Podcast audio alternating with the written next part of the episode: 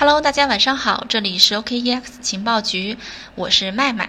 关注情报局，学习不迷路。如果你想了解更多的加密货币知识呢，可以添加主播的微信幺七八零幺五七五八七四，可以进入我们的粉丝群去学习交流。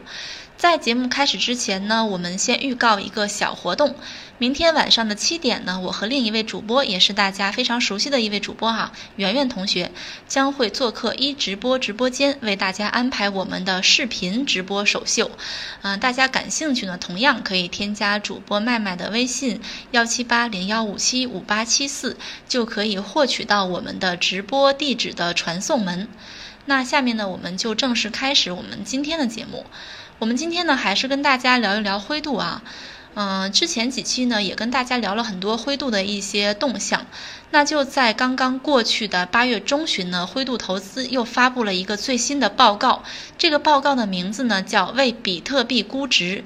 它呢，从相对价值的视角呢，为比特币进行了估值，又从供需关系的视角对比特币价值进行了评估。其中呢，供应指标包括活跃代币数。币天销毁指数、实际市值、S2F 的模型、交易所持有比特币数量、需求指标，包括比特币的采矿成本啊、巨鲸指数啊、每日活跃地址啊、DNA 等等。那么，什么是相对估值呢？如何通过供需关系去评估比特币的价值呢？我们今天呢，就和大家来介绍这些知识。首先呢，我们先来讲一下比特币的相对价值。我们先来看一下比特币的相对估值哈，在二零二零年的五月呢，华尔街著名的投资人保罗·都铎·琼斯在给投资者的信中提到了他投资比特币的理由。他在信中写道呢，说在考虑货币通胀的情况下，他和团队对金融资产、现金、黄金和比特币等金融资产呢进行了打分。打分的维度呢分为购买力、可信度、流通性和便携性五个维度。那下面呢，我们看一下，呃，具体的得分情况是什么样的。其中呢，金融资产的得分是七十一分，现金的得分呢是五十四分，黄金的得分是六十二分，比特币的得分呢是四十三分。琼斯认为呢，虽然比特币的价值存储得分是最低的，但是呢，这也意味着市场远远低估了比特币的市值，因为呢，比特币的总体得分是金融资产的百分之六十，但其市值呢是金融资产的一千二百分之一。总体得分呢占黄金的百分之六十九，但市值呢却只只有黄金的六十分之一。这样算来呢，比特币似乎被低估了。那接下来呢，我们再从供需关系这个维度呢来为比特币去估值。比特币供需关系呢分为供应指标和需求指标两部分来解读。那供应指标呢包括活跃代币数、币天销毁指数、实际市值以及 S2F 模型、交易所持有比特币的数量。需求指标呢，包括比特币的挖矿成本、巨鲸指数、每日活跃地址，也就是 DAA。首先呢，我们来看一下这个供应指标哈。我们把持有一到三年的比特币定义为信仰者，也就是所谓的 holder。九十天内呢被移动过的比特币称为投机分子。信仰者呢意味着基本看涨的，但投机分子呢它意味着看跌。目前的情况呢，就是市场上比特币投机分子的数量正在减少，信仰者的数量呢，也就是 holder 的数量不断的增加，这和二零一六年初的走势是非常类似的。同样呢，值得关注的是，比特币链上数据持有超过一年的这个比特币数量呢，也创下了历史新高。这是活跃代币数的指数。那接下来呢是币天销毁指数。比特币币天销毁指数呢是用来衡量某一天所有比特币移动的总年龄的指标。比如说啊，如果琼斯送给 Grace 一个比特币，而 Grace 呢持有这个币十天之后才使用它，那么它呢已经销毁了十天的比特币。币天销毁指数呢允许分析师呢识别旧币供应的巨大变化。根据研究得知呢，近来币天销毁指数呢正在处于低位，这也是一个看涨的信号吧。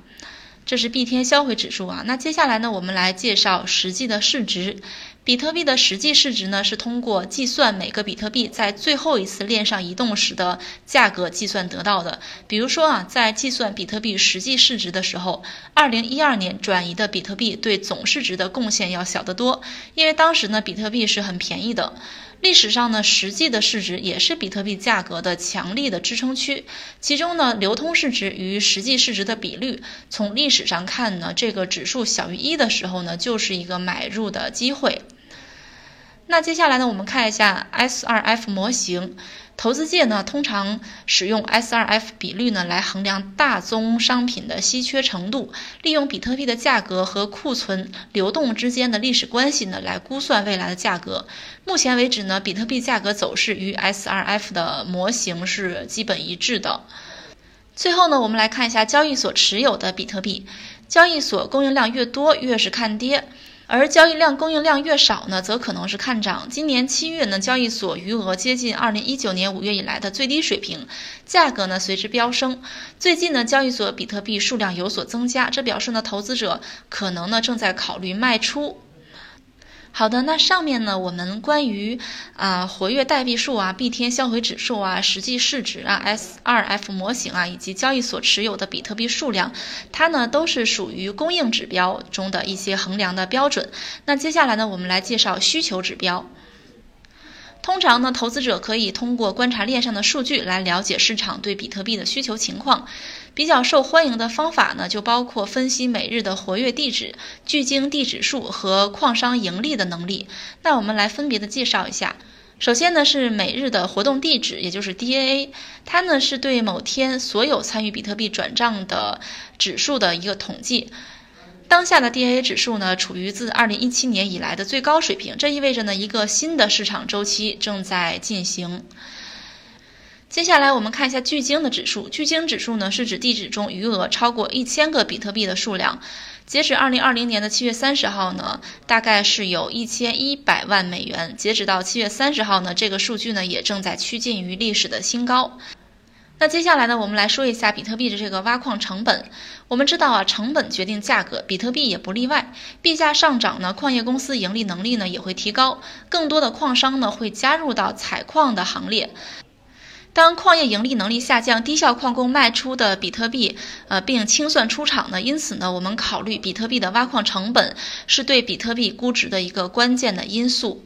此外呢，比特币价格和挖矿成本的比率呢，用于展现比特币在一段时间内的价格下限。这一指标的内在逻辑呢，就是长期底盈利呢会淘汰掉中小矿商，来改善这个市场的结构。那最后呢，我们来说一下结论啊。今天的节目呢，我们为大家介绍了很多的估值的指标啊，以及一些数据啊。嗯，从这些数据中呢，我们可以看出哈，比特币正在吸引越来越多的投资者。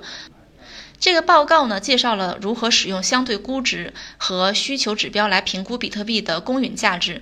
不过呢，这个评判标准的问题在于，随着更多的比特币交易发生在链外，这些指标呢可能会变得不那么有效。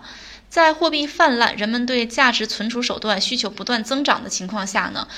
比特币独特的稀缺性呢，使它受到欢迎。这个报告呢，就是灰度出的这个报告啊，所涵盖的众多的区块链指标表明呢，当下的比特币市场情况和2016年的情况是非常相似的。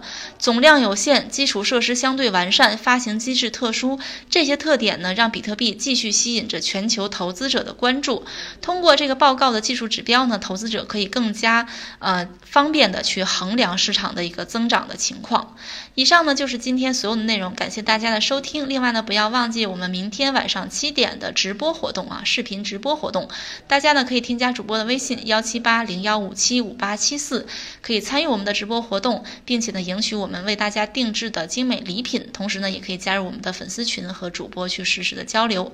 好的，今天的节目就到这里了，这里是 OKEX 情报局，我是麦麦，我们下期再见吧。